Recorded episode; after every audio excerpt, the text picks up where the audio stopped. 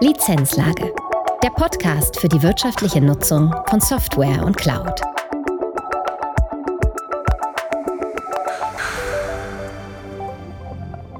Herzlich willkommen zu einer neuen Folge der Lizenzlage.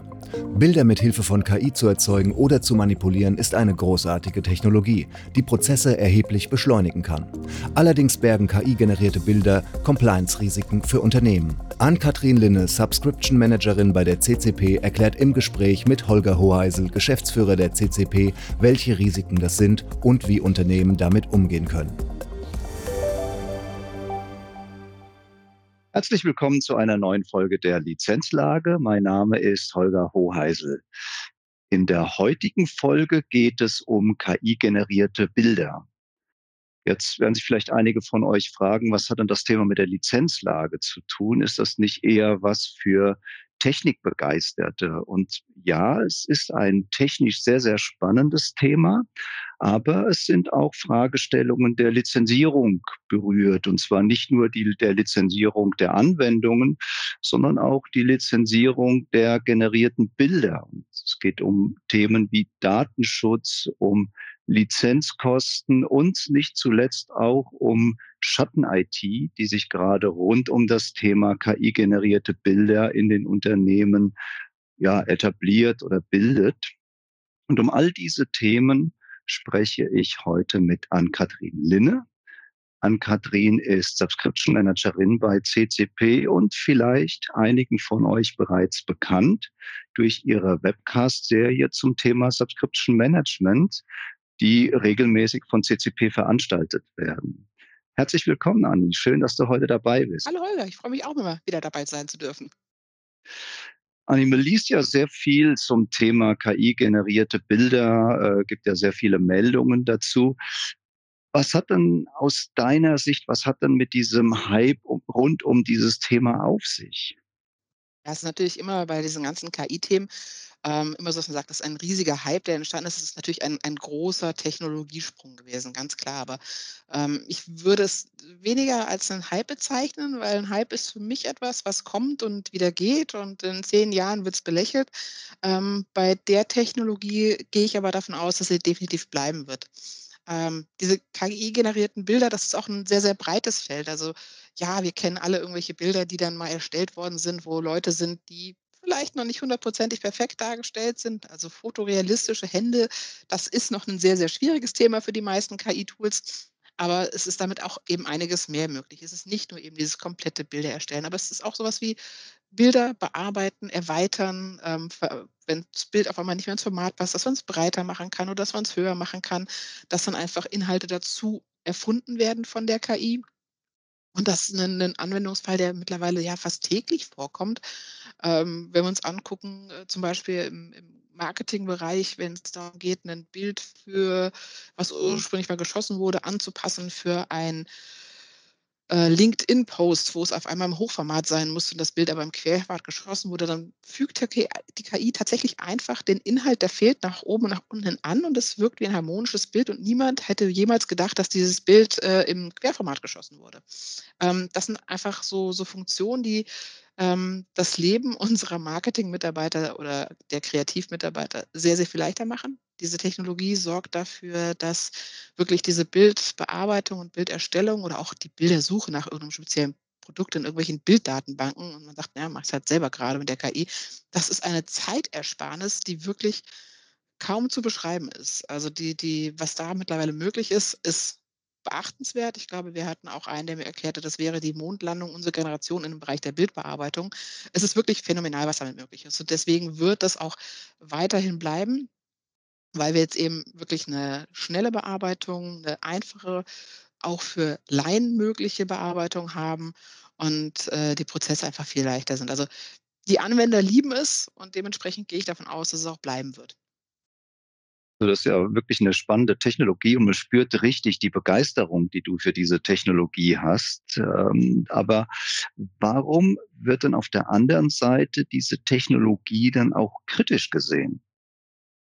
Ja, im Gegensatz zu zu dem klassischen, äh der normalen KI, von die wir ja bei ChatGPT kennengelernt haben, ist die bildgenerierende KI so 'ne Geschichte, weil sehr, sehr viele Daten, die zum Trainieren benutzt werden, eben auch immer noch mit Bildrechten versehen sind. Also, wir haben ähm, die KI funktioniert ja nur so, dass man sie mit irgendwelchen Bilddaten füttern muss. Die KI kann nicht selber malen. Der KI muss man ganz viele Bilder von 'ner Nase zeigen, damit die KI weiß, wie 'ne Nase aussieht, damit sie 'ne Nase malen kann. Und, äh, dementsprechend braucht man sehr, sehr viele Trainingsdaten. Und wie das immer ist, wenn man sehr, sehr viel an Datenmaterial benutzt, ähm, muss man davon ausgehen, dass das Datenmaterial vielleicht auch irgendjemandem gehört und dass es da auch zu Schwierigkeiten kommen kann. Also, eins der größten Schwierigkeiten ist tatsächlich, ähm, die Geschichte der Bildrechte und, ähm, dass es da auch, äh, momentan noch, äh, laufende Prozesse gibt, wo Künstler oder auch Stockanbieter andere KI-Anbieter verklagt haben, weil eben herausgeste erfunden wurde, dass da Bilder benutzt worden sind zum Trainieren der Datenbank, die eben nicht ordnungsgemäß lizenziert waren oder wo man sich fragt, ob es ordnungsgemäß lizenziert wurde. Ähm, ich muss es so formulieren, weil das muss momentan tatsächlich das Gericht klären. Und deswegen gibt's da immer wieder 'n paar Prozesse um diese Thematik und das ist natürlich 'n Punkt, wo jedes Unternehmen sagt: „Hm, will ich da jetzt mit 'nem Bild auffallen, das vielleicht nicht richtig, äh, lizenziert wurde?“ Wir wissen, dass, ähm, Wasserzeichen zum Teil in den Bildern auftauchen und mit Wasserzeichen ich musste mir das auch erst mal erklären lassen. Also, ich denke bei Wasserzeichen immer an diese diese Schriftzüge quer übers Bild, die man ganz klar erkennen kann. Ähm, aber es gibt ja neben diesen Wasserzeichen im Bildbereich auch wirklich noch so, ja, mini kleine, im Pixelbereich liegende Wasserzeichen, die wir mit'm bloßen Auge ja nicht wahrnehmen können, die man aber auslesen kann. Und, äh, wenn die dann auftauchen und man dann quasi als Unternehmen, ähm, feststellt, dass man Bilder nicht richtig lizenziert hat, ist das natürlich immer, ja, die Gefahr vom Reputationsschaden und das will natürlich niemand riskieren. Und deswegen ist das so 'n bisschen im Verruf. Also das ist halt 'n Punkt, wo man aufpassen muss einerseits. Dann gibt's darüber hinaus gibt's noch, ähm, ethische Diskussionen über, äh, die Bilder, die man mit KI erschaffen kann. Also, es tatsächlich wurden mittlerweile, ähm, ethische Gremien gebildet, die dann darüber diskutieren, ähm, was KI-Bilder erschaffen dürfen und was nicht und wo dann irgendwelche Grenzen gezogen werden und wie die KI das überhaupt erkennen kann, wo Grenzen zu sein haben.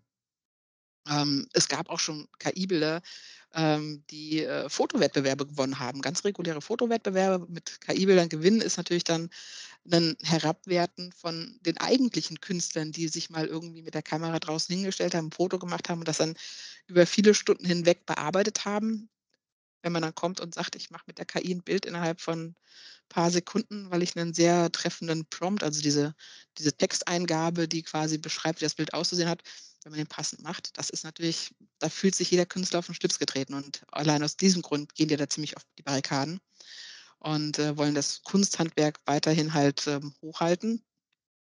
Und, äh, da kommt's halt eben immer wieder zu Konflikten und zu Prozessen leider momentan noch. Und nicht zuletzt, äh, vermutlich auch das Thema, wenn irgendwelche Personen in diese Bilder, ähm, reingepackt werden, dann auch die datenschutzrechtlichen Thematiken. Genau, das ist, äh, der nächste Punkt, der immer wieder kritisch ist. Also, aus aus Lizenzierungssicht, also das waren jetzt mehr so die allgemeinen Gründe, da wo man aufpassen muss, aber auch die Lizenzierung ist eben dann immer wieder 'nen spezielleres Thema, weil weil wenn wir bei Lizenzierung aufpassen, dann denkt man natürlich a als Allererstes irgendwie so im Bereich Datenschutz. Ähm, wie sieht's da aus? Und da haben wir natürlich bei 'ner KI die KI, die ja vermeintlich denkt, ähm, der geben wir irgendwelche Informationen preis, ähm, die wird die werden verarbeitet. Das sind einerseits natürlich die personenbezogenen Daten. Äh, man muss sich bei denen ja immer anmelden. Ähm, da ist die Frage, was passiert mit den personenbezogenen Daten?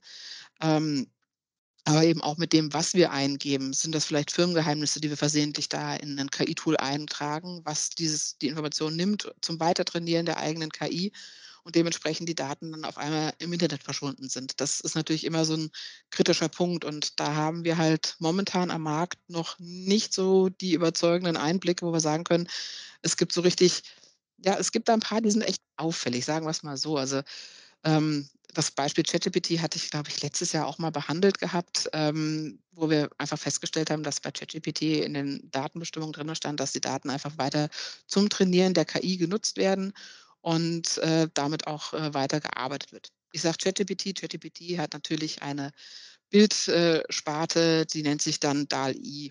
Und diese Bildsparte arbeitet genauso und dann werden die Daten weiter genutzt. Die haben mittlerweile wohl nachgebessert, aber es ist immer noch so, dass der Datenschutz natürlich ganz vorne gesehen werden muss und da ist nicht immer klar, grade bei den amerikanischen, ähm, Unternehmen können wir das nicht überall exakt einsehen und das sorgt natürlich für 'ne große Unsicherheit beim Einsatz, wo jeder sagt: „Muss man aufpassen, kann man das so machen?“ Ähm es gibt auch kaum geeignete Enterprise-Lösungen, ist uns aufgefallen. Also, ähm, wenn wir von Enterprise-Unternehmen ausgehen, sorgen wir natürlich äh, hätten wir natürlich immer gern irgend 'ne Enterprise-Lösung. Das heißt, wir nehmen ein Modell mit 'nem Volumenlizenzmodell in irgendeiner Form, sei es als Subscription oder auch als Kauflizenzen, ist ja im Enterprise-Bereich relativ egal, aber tatsächlich irgendetwas, was in Richtung Enterprise geht. Ähm, und hier stellen wir halt fest, dass die allermeisten momentan immer noch nur als Einzelplatzlösung angeboten werden, die nicht über irgendeine Administrationskonsole verfügen, ähm, wo wir, ähm, das Ganze nur über Einzelkreditkartenabrechnung machen, wo die Lizenz dem Anwender quasi persönlich gehört, was natürlich auch nicht gern gesehen wird, weil wenn der Anwender geht, nimmt er die Lizenz mit. Das ist natürlich auch mal unschön.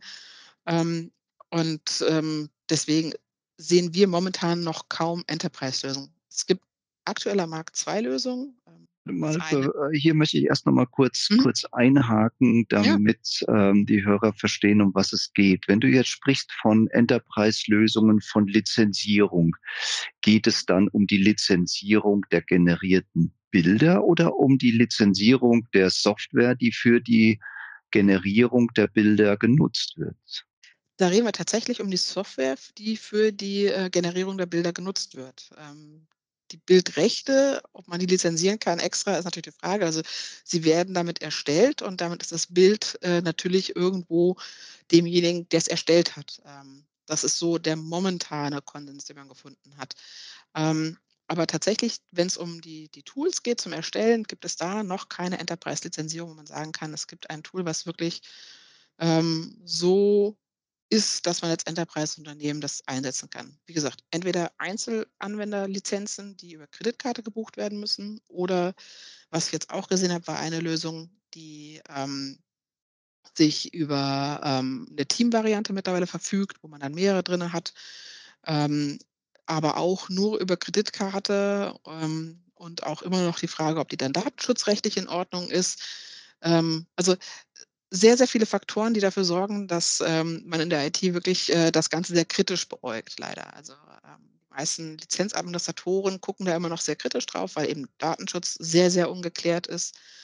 Ähm, einerseits die personenbezogene Daten, aber eben auch die die Daten, die weitergegeben werden zum Erstellen der Bilder und dann eben nicht mal ansatzweise 'nen Enterprise-Modell. Das ist halt dann immer sehr, sehr schwierig. Aber die Anwender lieben es. Die Anwender lieben's effektiv. Ja, das das das glaube ich, aber jetzt haben wir ja 'n bisschen 'n 'n Zielkonflikt. Auf der einen Seite wirklich 'ne tolle Technologie, verbunden mit, äh, hohen Effizienzgewinnen, weil Dinge einfach sehr viel schneller, äh, durchgeführt werden können. Auf der anderen Seite doch 'n recht hohes Risiko, um mit den Bildergebnissen dann umzugehen.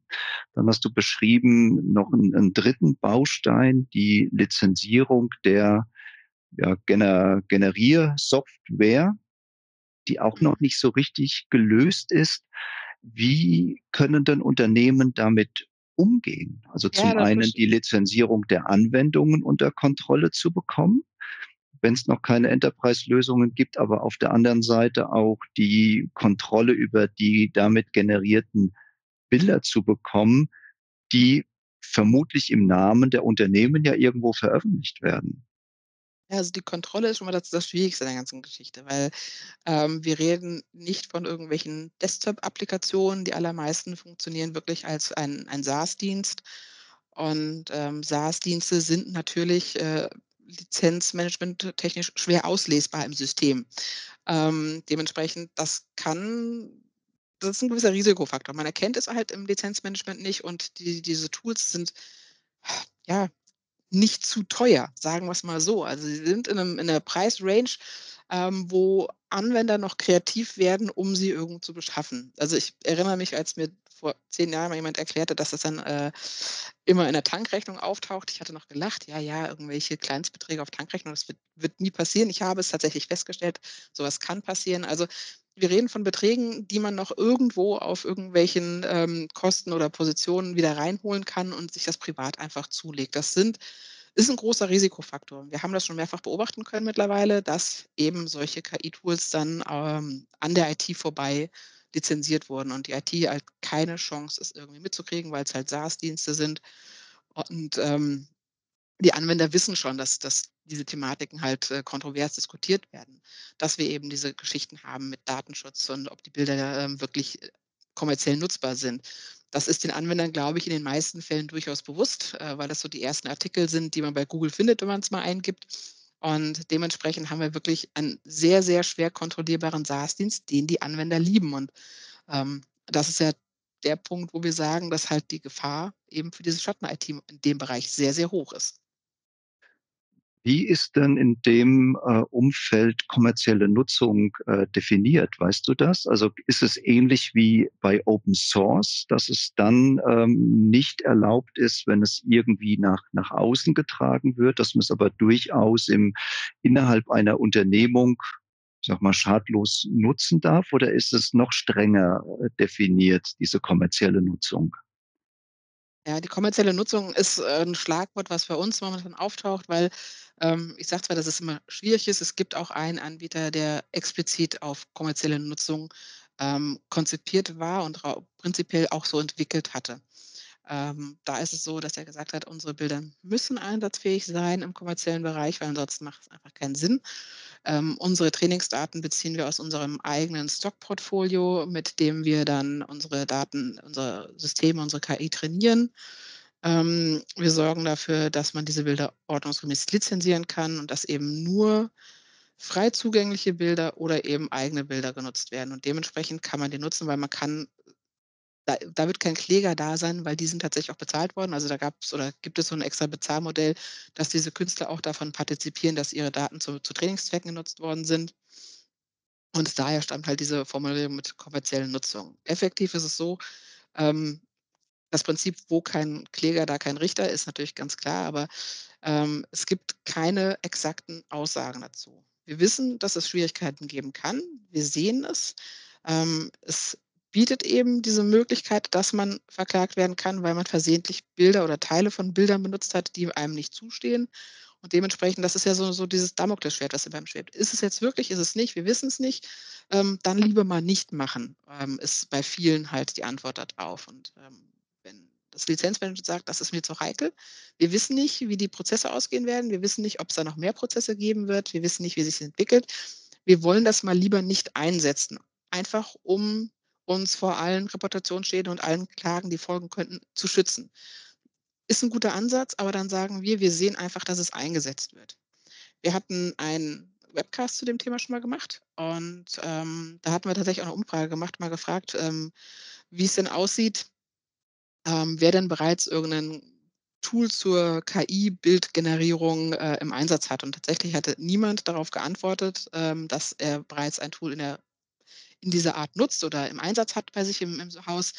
Und wir können aber sagen, dass vermutlich, ähm, das nur das Wissen der Lizenzmanager war und dass die IT äh, dass die Kreativabteilung das anders sehen, ähm, einfach weil es so schnell eingesetzt werden kann. Es gibt ja auch zum Teil kostenlose Lösungen. Also, zum Teil muss man ja hier was bezahlen. Es gibt, äh, vermeintlich kostenlose Lösungen, die man, äh, nutzen kann als SaaS-Dienst und dann ist es halt wirklich, ja, nicht mehr kontrollierbar und nachvollziehbar, wer jetzt was einsetzt oder nicht.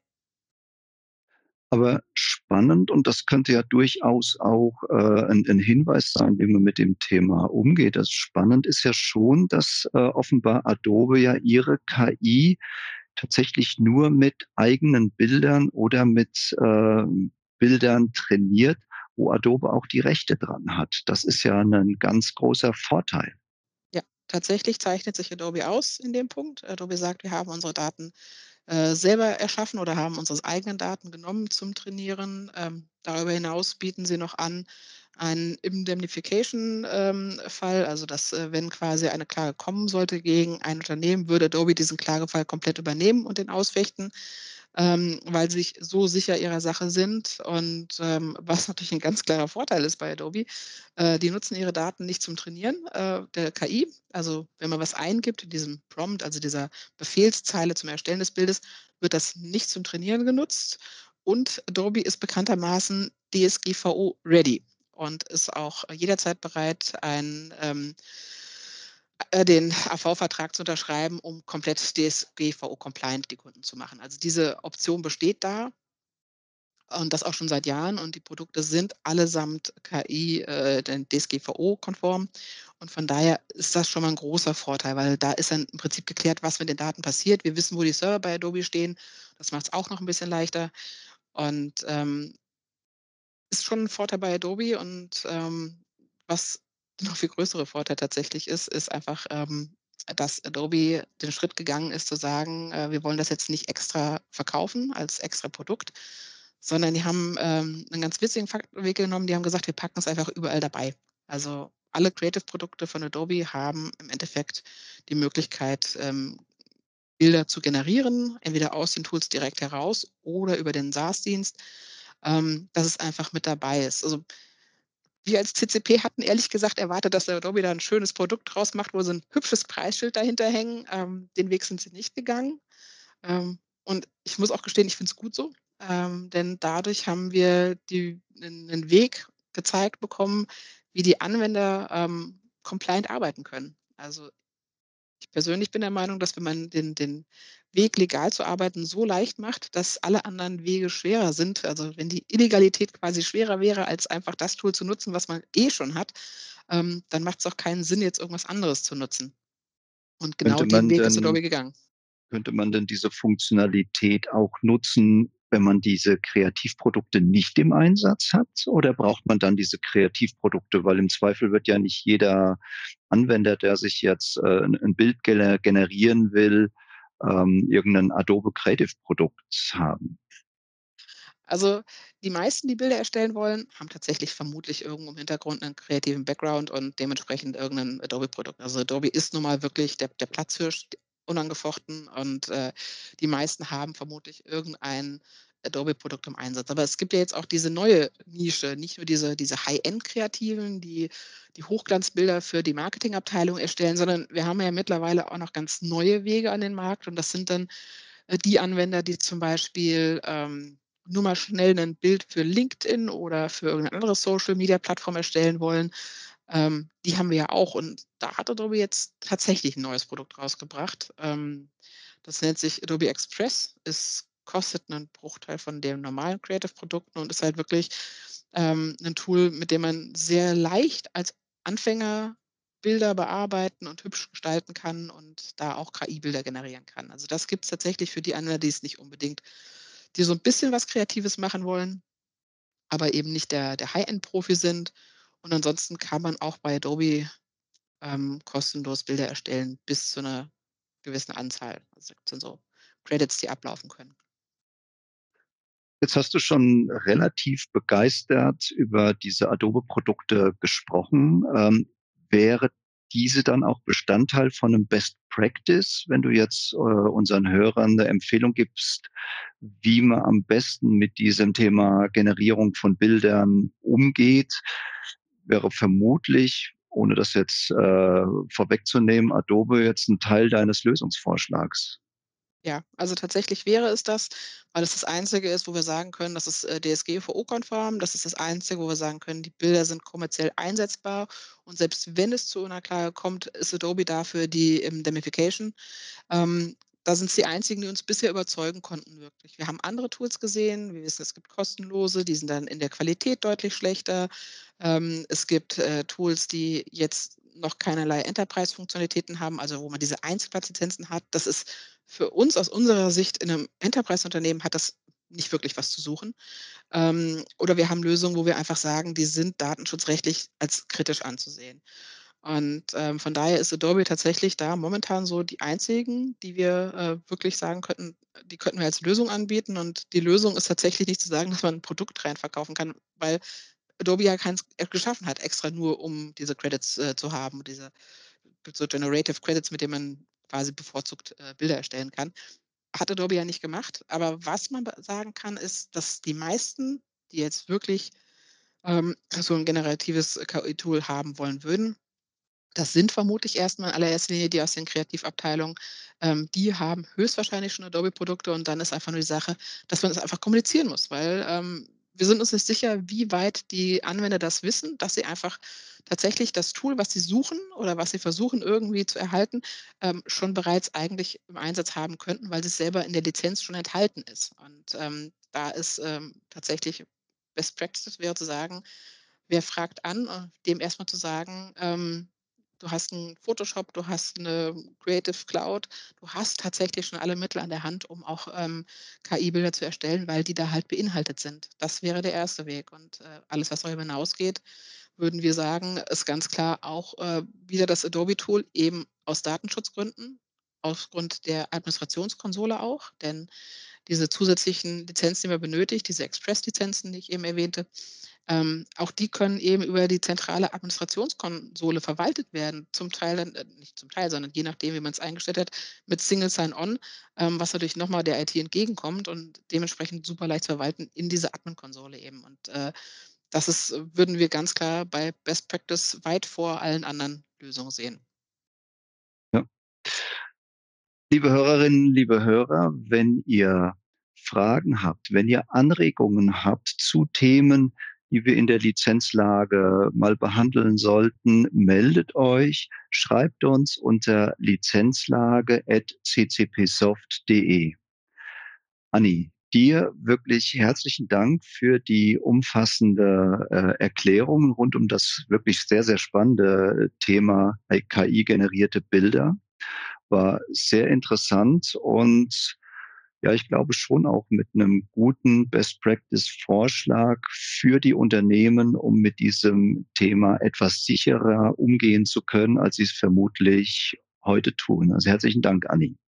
Äh, die Hörer wissen, es gibt eine Thematik, die ist neu am Markt, die wird höchstwahrscheinlich im Unternehmen eingesetzt. Und wenn man weiß, worauf man achten muss, dann kann man da auch ganz sicher mit umgehen. Wunderbar. Herzlichen Dank und mhm. dann verabschieden wir uns. Herzliche Grüße an unsere Hörer und würde mich auch freuen, wenn ihr wieder bei der nächsten Folge der Lizenzlage reinhören würdet. Auf Wiederhören. Tschüss. Jetzt sind wir schon wieder am Ende der Lizenzlage und die wichtigsten Infos aus dieser Folge bekommt ihr jetzt noch in einer kleinen Zusammenfassung. Bilder KI-basiert zu erstellen oder zu verändern beschleunigt den Prozess der Bildgenerierung erheblich. Es entsteht eine Schatten-IT, weil es von vielen Anbietern von KI-Tools keine Enterprise-Lösungen gibt und Nutzer die Technologie mit privaten E-Mail-Konten nutzen. Für Unternehmen bestehen erhebliche Compliance-Risiken, wenn die Rechte an den Bildern nicht geklärt sind und auch die Datenschutzfrage offen ist. Adobe trainiert ihre KI zur Bilderstellung ausschließlich mit eigenen oder lizenzierten Bildern und bietet deshalb eine Lösung für Unternehmen, die Technologie rechtskonform zu nutzen. Lizenzlage.